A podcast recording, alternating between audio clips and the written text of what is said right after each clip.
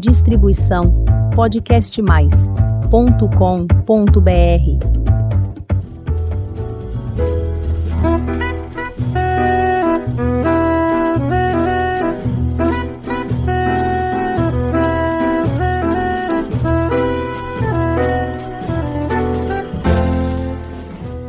Olá, eu sou Elizabeth Junqueira do canal Avosidade.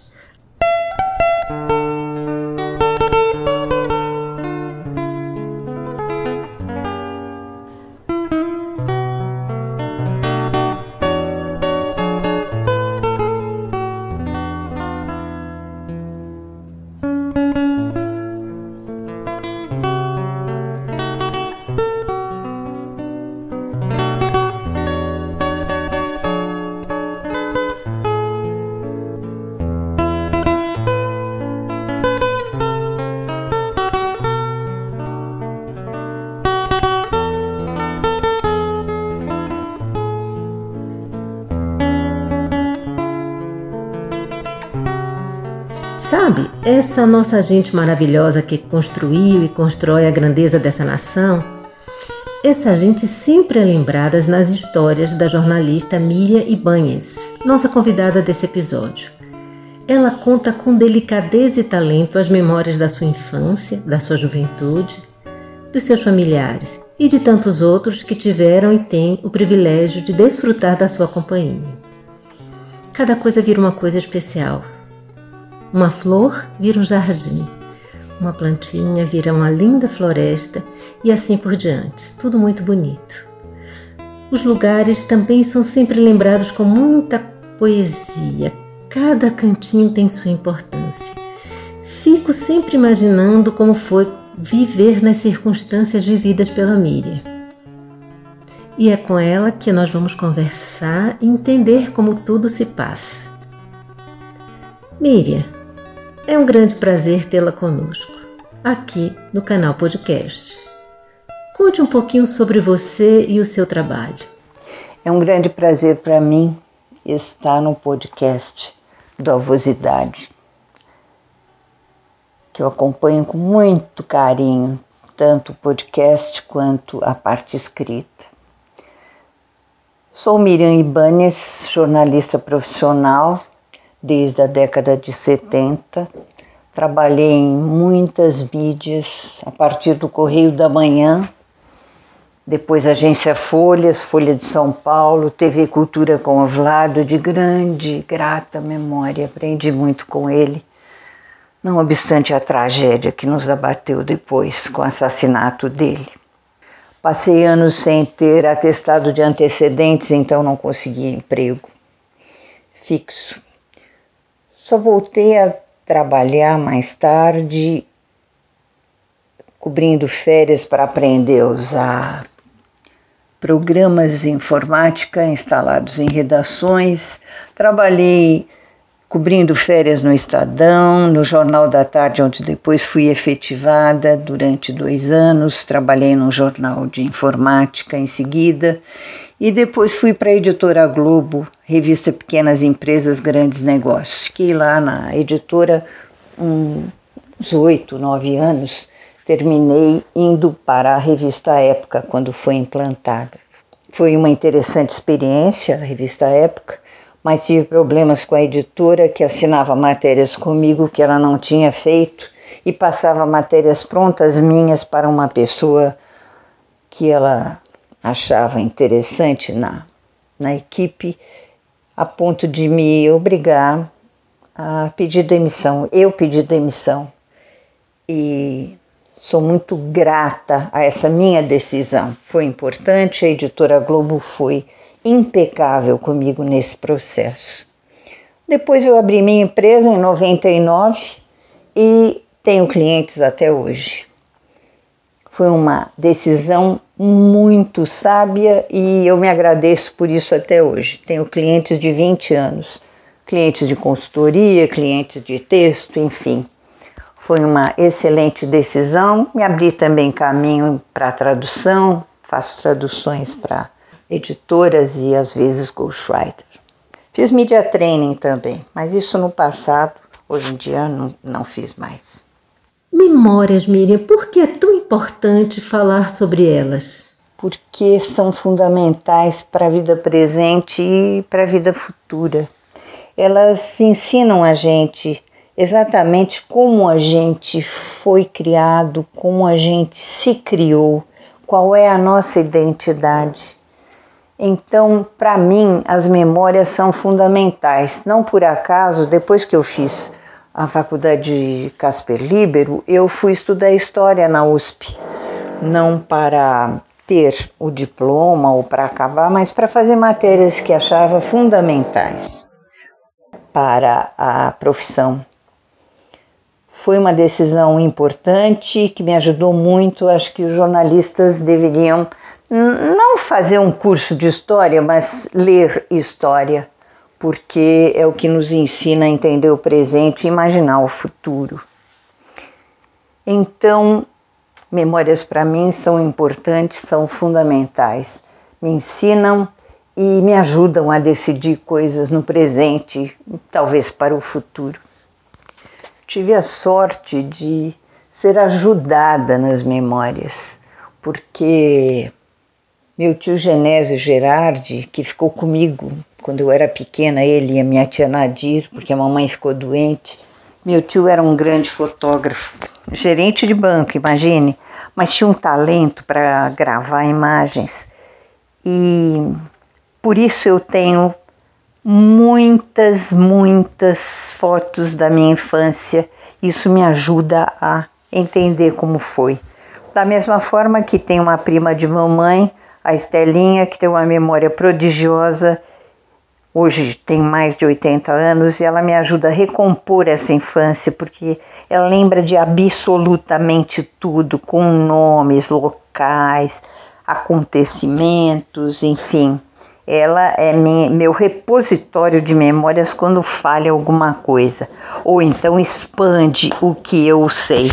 Tenho muita sorte. No seu entendimento, em que medida a pandemia e o confinamento mexeram com o sentimento das pessoas e ampliaram o desejo de rememorar experiências vividas?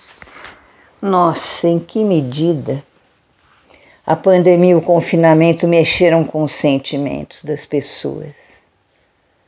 No meu caso, que é o que eu posso dizer, tem tudo a ver com o que eu mesma penso registrar coisas que acontecem nos ajudam a entender o presente e projetar o futuro, talvez, mas entender o presente é fundamental.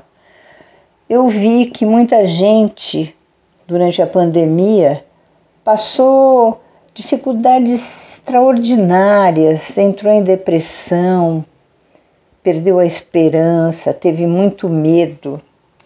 Eu, por ter trabalhado muitos anos com matérias na área de saúde, entendi que há coisas sobre as quais você não pode influir, sobre as quais você não pode influir, mas você pode se proteger. A vacinação é uma coisa, acredito na vacinação. Enquanto não tivermos a vacinação, a única forma de nos proteger é o confinamento. Então, confinamento para mim era uma tábua de salvação. Era fundamental fazer o confinamento direito. E eu fiz. Uma vez ou outra que saí, saí com todos os cuidados e na volta é, tomava banho, lavava roupa, fazia todo aquele ritual que era indicado pela, pelos cientistas, né? Da mesma forma que mudei hábitos, então comecei a fazer compras por internet, o que foi uma escola para mim. Eu não costumava fazer isso porque moro num lugar que tem tudo. Eu moro na Pompeia.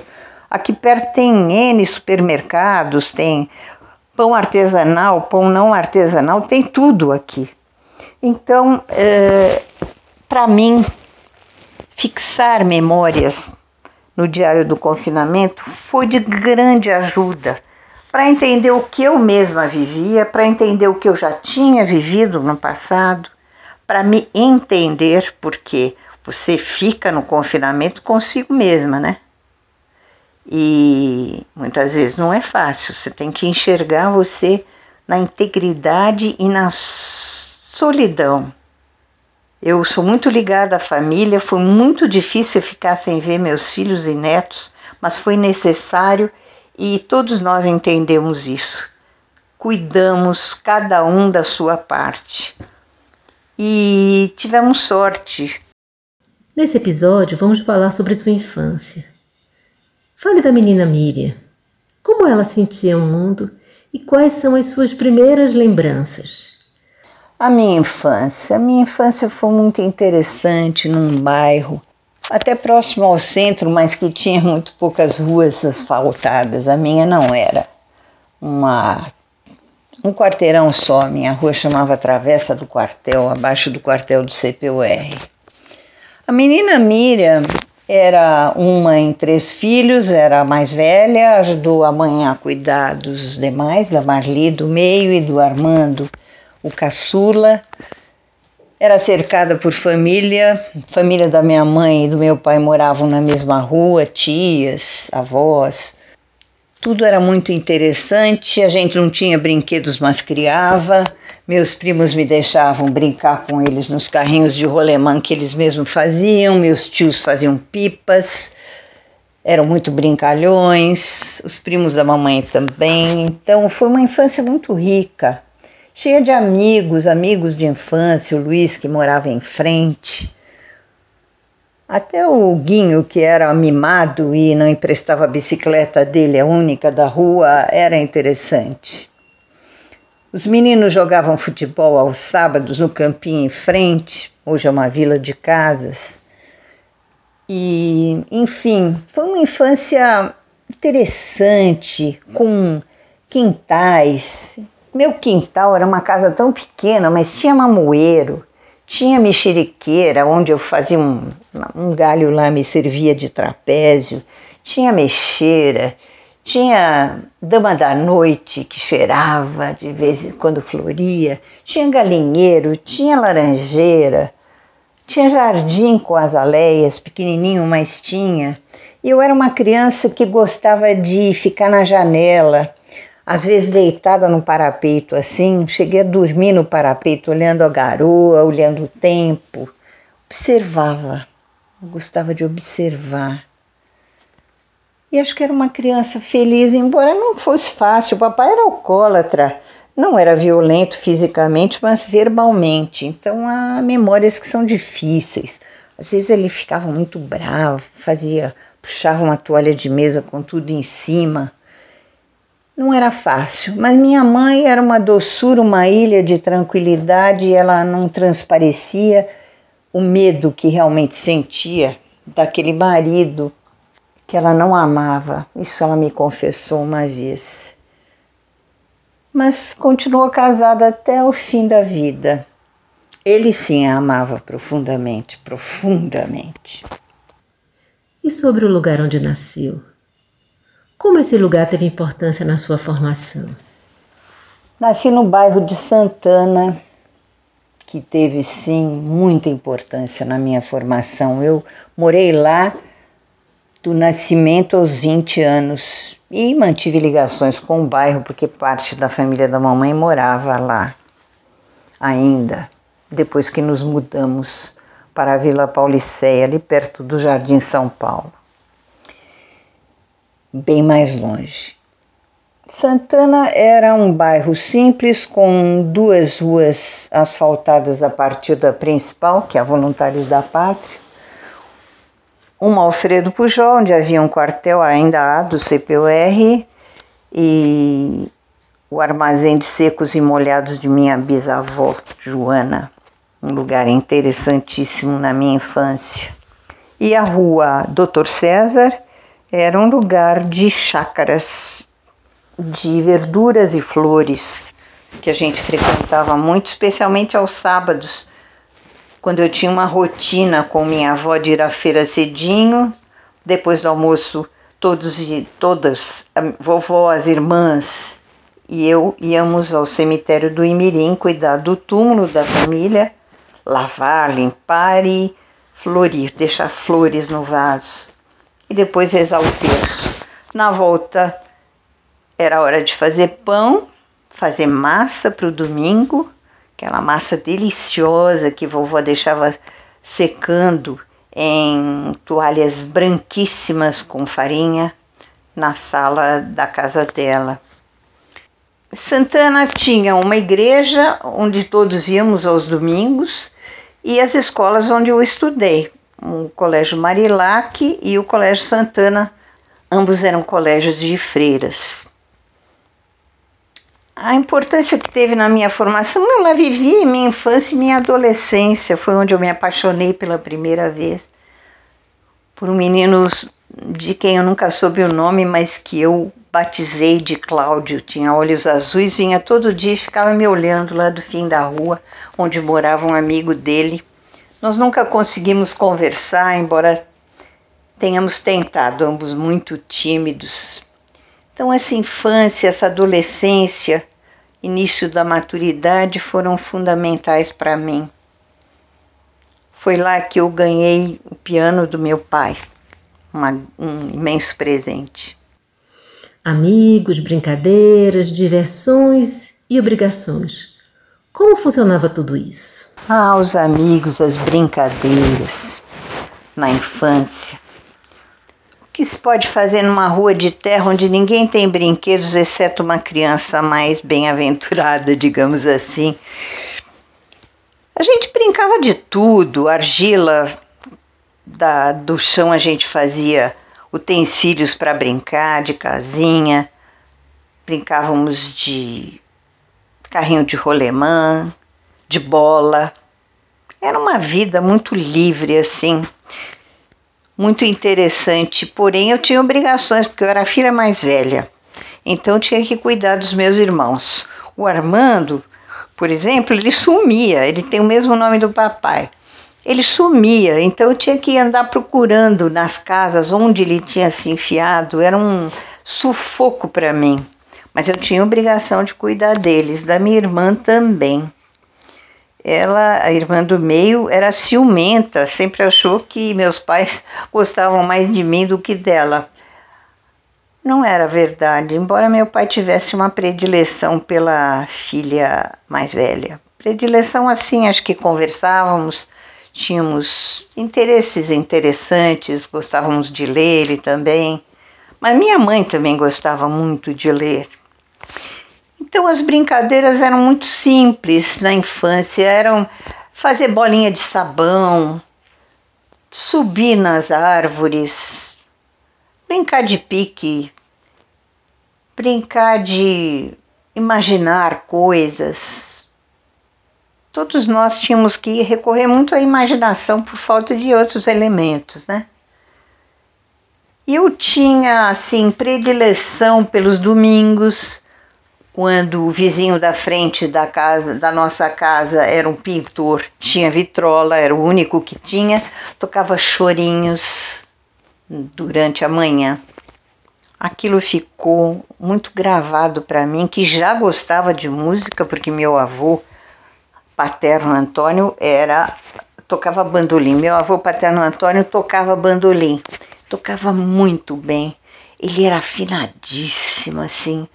Era um homem muito interessante, meu avô Antônio, delicado, amoroso. Quando eu não ia jantar com ele no fim da rua em minha avó, ele trazia uma matulhinha, um caldeirão amarradinho para mim com a sopa da noite. Eles só tomavam sopa à noite, era a refeição básica deles, dele e da avó Judite. A escola era boa? Como era essa rotina? Tão diferente de hoje, não? A escola na infância e na adolescência era restrita, colégio de feira, ambos. Papai não queria que eu estudasse no colégio misto, então fiz escola de freiras, tanto o Marilac quanto o Colégio Santana de Freiras de São José. Tive a sorte de fazer um que seria o antigo ginásio, um curso experimental com a classe pequena e uma carga horária totalmente diferente, muito interessante. Eu devo dizer que foi uma experiência boa, mas eu não era uma boa aluna, embora tenha essa fama até hoje no colégio. Era uma boa aluna de português, isso sim, e a professora de português era a mesma de matemática. Tinha um trabalhão comigo porque eu ficava de segunda época de matemática. Descobri que se eu estudasse uma semana só, eu nas férias, estudasse uma semana, tirava 10. Então resolvi deixar matemática para a segunda época. Dona Delmira, a professora, era muito cuidadosa e me ensinava nas férias. Eu perdi uma semana de férias, mas estava tudo certo. A escola era boa no sentido de ser um lugar bonito, era bonito, limpo.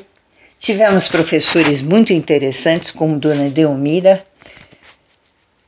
e, sobretudo, os amigos que ficaram, as amigas, na verdade, porque era colégio só de tinha meninos só no primário que a gente nem via, mas tenho amigas da classe experimental até hoje, um grupo, somos seis, muito queridas, muito chegadas, que nos visitamos pelo menos uma vez ao ano. Quebramos essa rotina agora, durante a pandemia.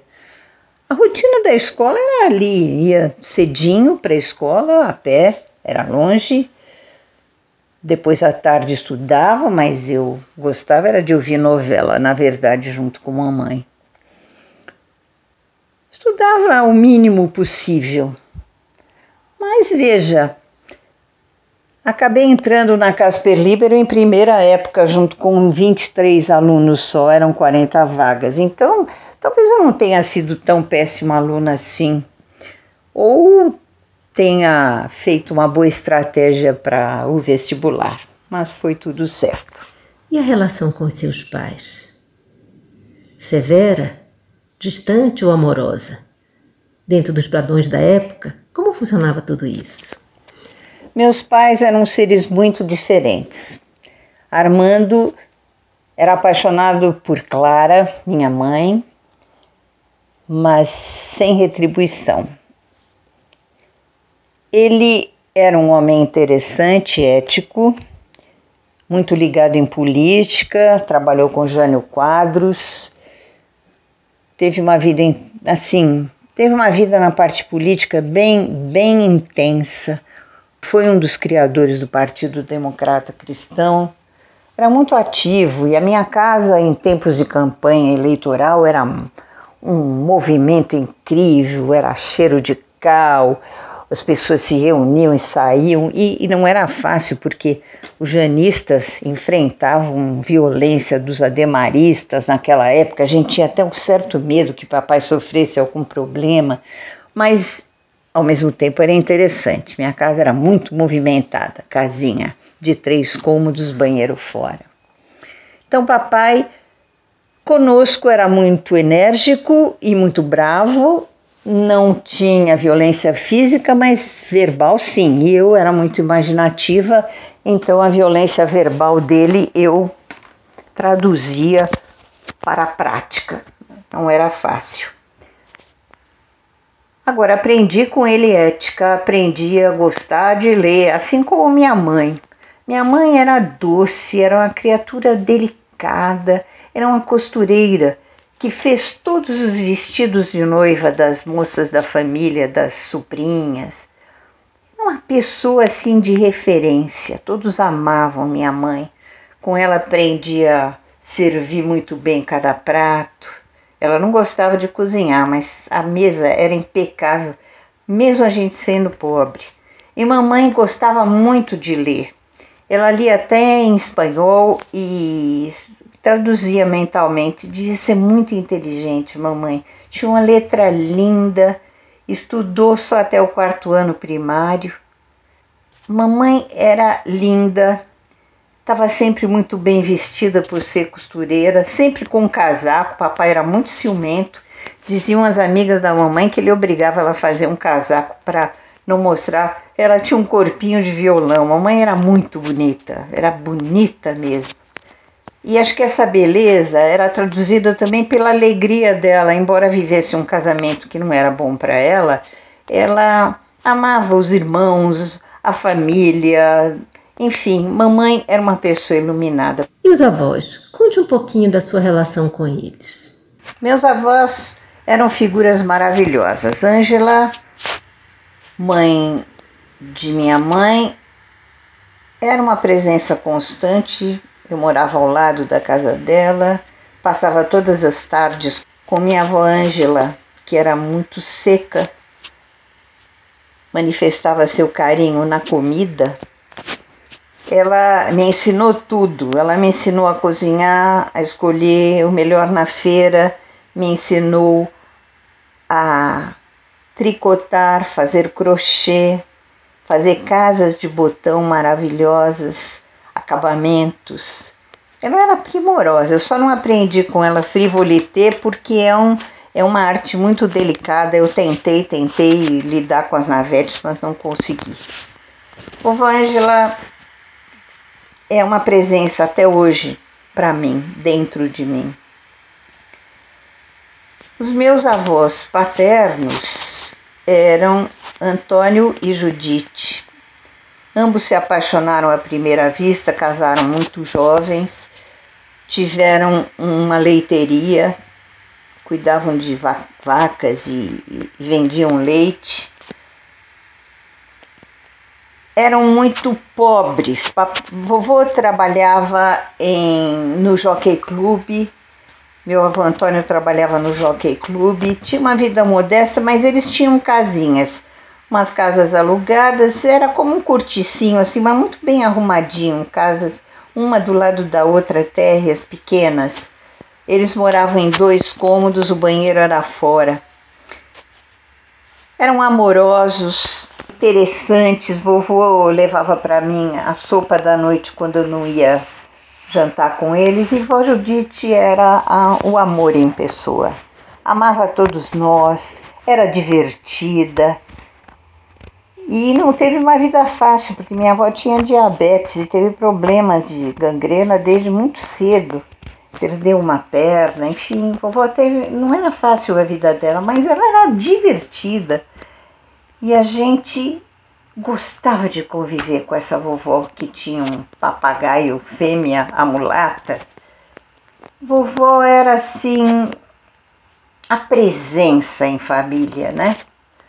Quando ela morreu, por, por volta dos 50 anos, a partir dali, a primeira mudança de cabelo do vovô começaram a crescer cabelos totalmente brancos, tanta saudade que ele sentia dela.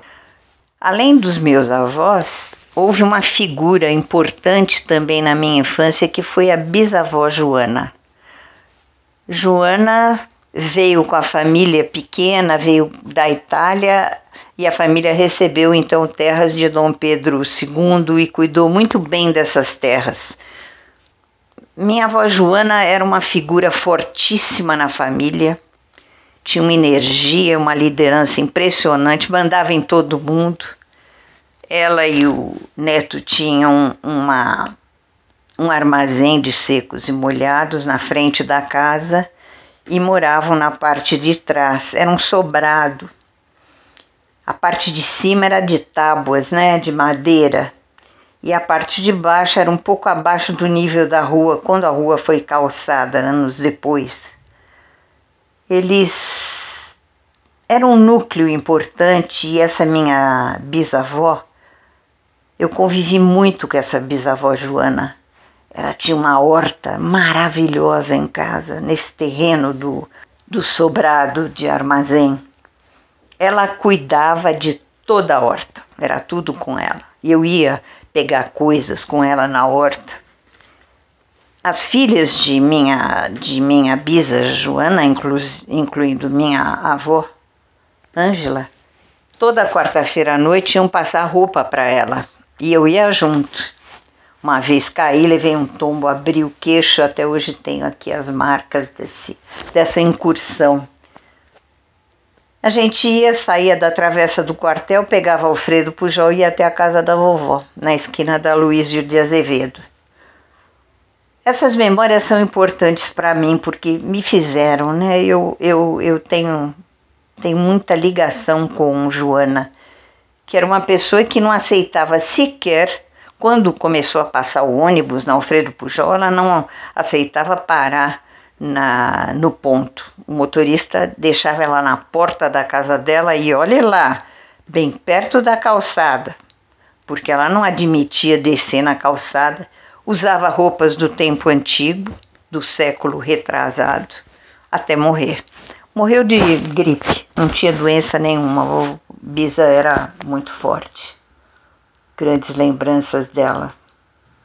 Quando conta suas memórias, você se imagina escrevendo ou contando histórias para os seus netos? Quando eu conto minhas memórias, eu não só imagino escrevendo ou contando história para os meus netos, como eu conto mesmo. Desde pequenos, eles ouvem minhas histórias, eles se interessam. E eu tenho cuidado também de escrever as histórias deles, porque a gente esquece o que as crianças fazem no dia a dia. Então, eu escrevi o livro do Pedro, um livro individual que eu dei para ele quando fez 15 anos, com as memórias que eu tinha dele. E estou escrevendo o livro da Bia e o livro do Marti. É claro que as memórias são mais intensas quando eles são pequenos. Depois, na adolescência, eles passam a viver uma vida mais voltada para os amigos, não é tanta convivência com os avós. O que nós temos é carinho imenso com os adolescentes e o maior, o Pedro, Bi e Pedro são muito amorosos. Então a gente convive com muito afeto, muito, muito afeto. Eles são uh, netos que abraçam, são netos que sentem falta, especialmente agora no confinamento. E o Marti, que é o, que é o caçulinha, esse nome é catalão, o Marti mora em Seropédica, no Rio de Janeiro, onde meu filho dá aulas na rural. E eu visito de vez em quando, assim como o, o, o meu filho Pablo e a minha nora Fabiola, quando eles vêm para São Paulo, a gente se vê. No primeiro ano do Marti, a gente se via mais porque eles moravam em São Paulo. Resolveram me Agora, no meio da pandemia, eles foram para a Seropédica porque era mais fácil morar lá. Minha nora também dá aulas na Federal do Rio de Janeiro, mas por enquanto é tudo virtual. Então ficaram num lugar mais fácil para eles, né? O Marti é uma criança muito divertida. Eu adoro crianças, então temos uma convivência muito agradável. Ele se diverte comigo e eu com ele quando estamos juntos. Quando é possível, meu filho faz umas lives e a gente se diverte igualmente, embora isso não substitua a presença física. Vamos vivendo como é possível na pandemia, manifestando amor da maneira que a gente consegue e a gente consegue. E você? Como trata as suas memórias? Se desejar dividi-la conosco, mande uma mensagem. Certamente elas tocarão o coração de muita gente. Miriam, muito obrigada pela sua participação. Esperamos sempre ouvir e ler as suas histórias. Para você que está nos ouvindo pela primeira vez, faça um convite. Visite o canal Avosidade e conheça os episódios anteriores. Tem muita história bonita para você conhecer, aprender e se emocionar. Aproveite e faça sua inscrição no nosso canal. Toda semana tem episódio novo, quinta-feira às 16. Muito obrigada pela sua companhia. Cuide-se bem, vacina sim. Beijinhos e até a próxima semana.